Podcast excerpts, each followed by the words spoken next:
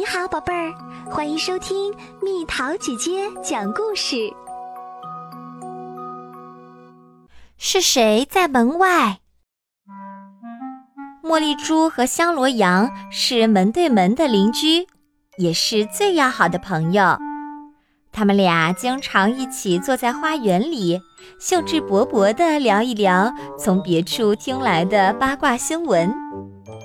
忽然有一天，咦，从哪儿传来了一阵轰隆隆的响声和轮胎的吱吱声？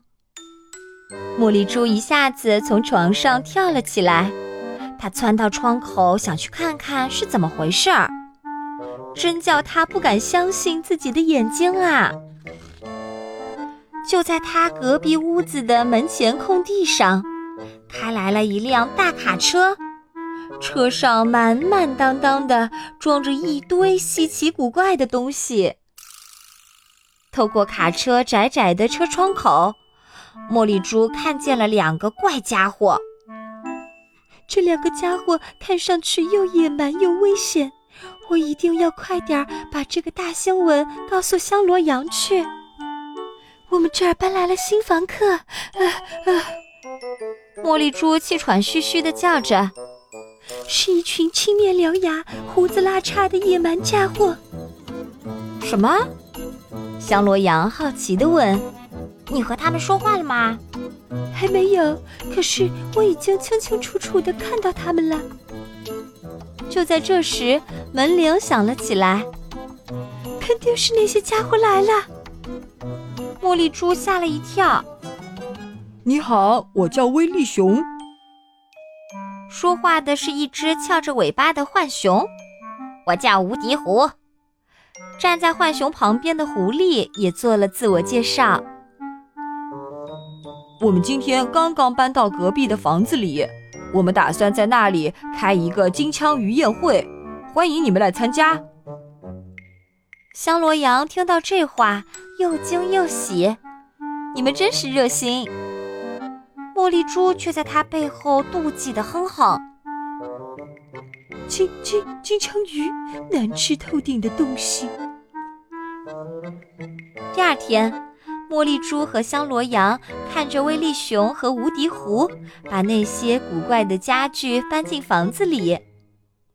威力熊是不是以前做过船长这一行？也许还航行到太平洋去过。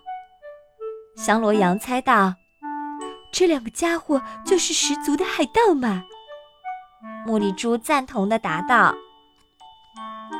又过了一天，香罗羊出门了，茉莉猪独自待在家里，有点无聊。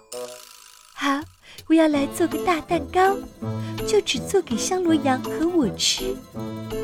茉莉猪想着，可不管怎么样，他都得先去一趟商店，在那里他才能买到做蛋糕需要的各种材料。茉莉猪带上了他的手提包和零钱袋，然后又从工具棚里拖出了他的小手拉车。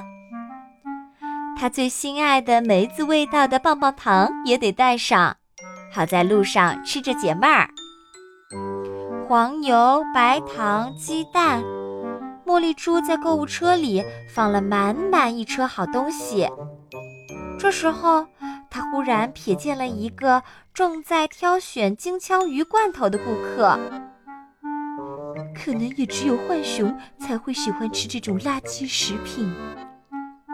他一边嘀咕着，一边加快步子去了结账的地方。在回家的路上，天边忽然涌上来一堆黑乎乎的浓云，一声可怕的响雷在茉莉猪的耳边炸开。茉莉猪打了个喷嚏，有点不安地看着前面的路，好像大雷雨要来了。但愿在我回到家之前。大雨别把我浇成个落汤猪！特别怕打雷的茉莉猪立刻向着家的方向撒腿飞奔起来。茉莉猪跑到了他的家门口，但他竟然找不到开门的钥匙了。这时，瓢泼大雨已经劈头盖脸地浇了下来，茉莉猪全身被淋了个透。茉莉猪，你好呀！一个很耳熟的声音从他身后传来。无敌狐刚做了点热巧克力茶，你要不要来喝一杯？威力熊举着一把大伞走到茉莉猪的旁边。茉莉猪什么话也没说出来，只是点了点头。谢谢你们。茉莉猪脸红红的接过无敌湖递给她的热巧克力茶。忽然，茉莉猪的脑瓜里冒出一个好主意。要是你们愿意，我们可以一起做个葡萄干大蛋糕呀！无敌狐和威力熊都兴高采烈地直点头。过了一会儿，一阵敲门声传来，香罗羊出现在大门口。怎么，你已经先到啦？香罗羊惊讶地看着茉莉猪。是啊，茉莉猪得意地说。我们还一起做了个大蛋糕呢。